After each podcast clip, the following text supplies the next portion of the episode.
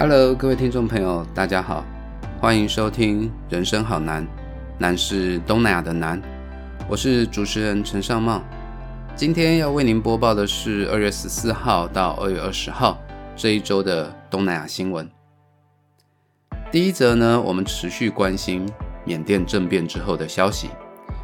缅甸军方在二月一号发动政变之后呢，宣称会利用一年的时间去进行改革，然后重新举行选举，并且移交政权。但我们发现缅甸的民众不买单，陆续发动了很多的公民不服从运动。同时呢，在二月十七号那一天呢，仰光出现了政变以来最大规模的街头抗议。很多的缅甸民众呢，开车上了街头之后呢，就把车停在马路当中。宣称呢是车子抛锚故障，哦，所以希望利用这样的一个方式呢，造成交通阻碍，使得民众没有办法顺利上班，借此达成一个罢工的目标。因为缅甸民众呢，并不相信军方会交出政权这样的说法。即使缅甸军方近日不断的切断网路，同时呢，逮捕了相当多的记者以及异议分子。甚至呢，在很多的城市的街头上，我们都看到了军车，还有武装的坦克车。但我们发现，缅甸民众这一次呢，事实上并不怕这样的一种威吓。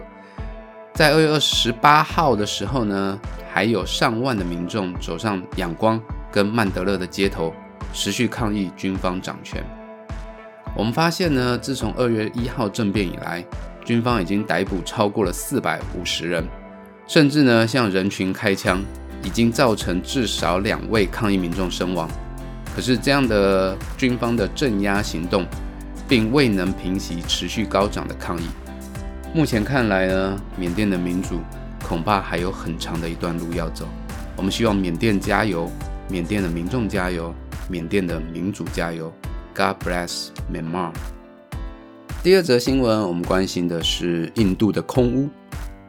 根据最新的研究调查显示呢，即使印度去年大多数的时间都因为新冠肺炎的疫情而全国封锁，但首都新德里死于空屋的人数呢，仍高达了五万四千人，居全球人口最多五大城市之冠，等于每一百万人就有一千八百人死于空屋。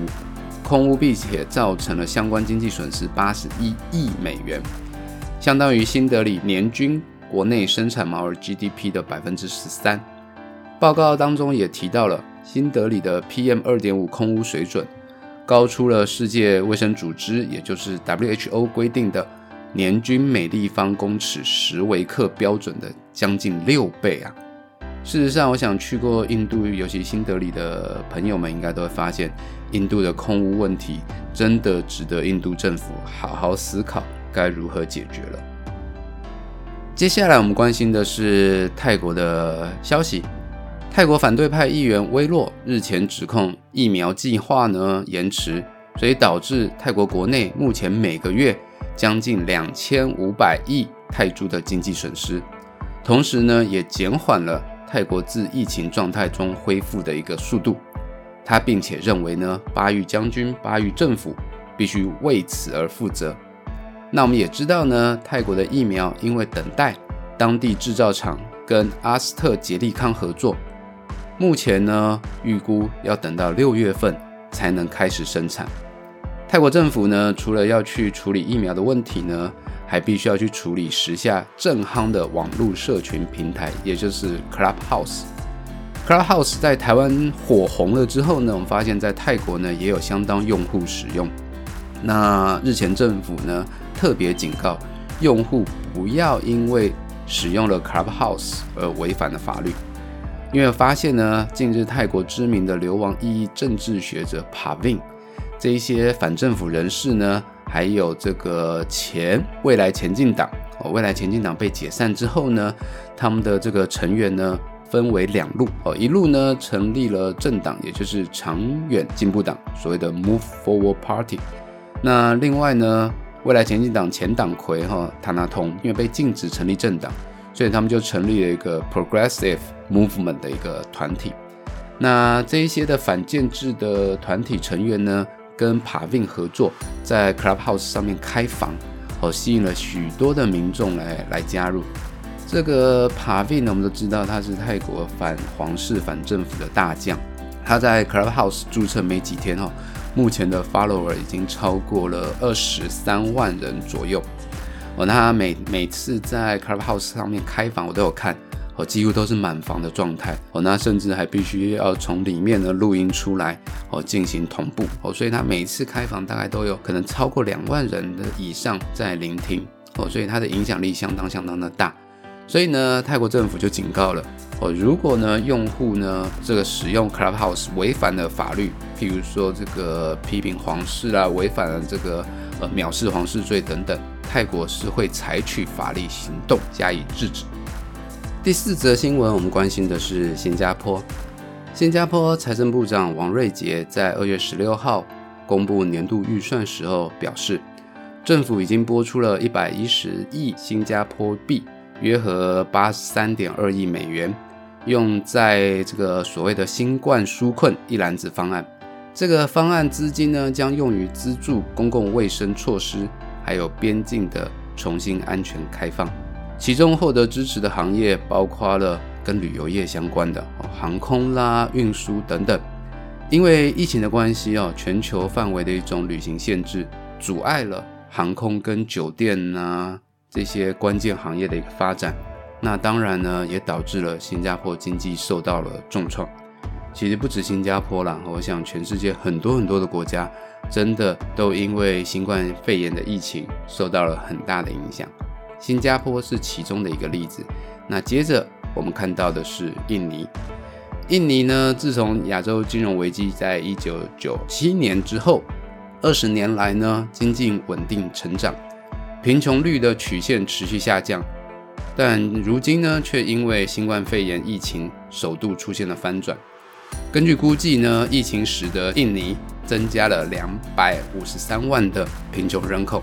约两千七百八十八万的人呢，生活在国家的贫穷线之下。印尼的贫穷线大概是四十五万四千多印尼盾，约合台币是九百零六元。印尼在过去二十年呢，被世界银行列为是中低所得的国家。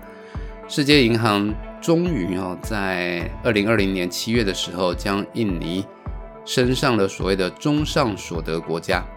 印尼在二零一九年，它的人均国民所得达到了四千零五十美元，哦，约新台币是十一万多。它跨过了中上所得国家人均所得最低的四零四六美元的一个门槛，哦，所以在二零二零年的时候呢，印尼好不容易升上了中上所得国家。可是呢，最近这个日经亚洲评论的一个报道，它就显示呢，疫情新冠肺炎的疫情。导致印尼的贫穷问题加剧，可能会让印尼重回到中低所得国家，这个是一个相当不好的一个消息哈。那印尼呢，希望不要让它陷入停滞的一个所谓中等所得陷阱，也就是大家比较熟悉的 middle income trap。在现在的这个新冠疫情呢，将会让印尼总统佐克威他设定想要让印尼在二零四五年成为高所得国家这样的一个目标呢。面临更大的挑战。在这个礼拜的新闻当中，我们看到了新加坡，看到了印尼，受到新冠肺炎相当严重的一个影响。我们希望疫情赶快过去，希望东南亚国家的经济可以赶快恢复。以上是二月十四号到二月二十号这一周的东南亚新闻。如果你喜欢我们今天的节目，请订阅我们的 Podcast 频道。人生好难。我们下周见。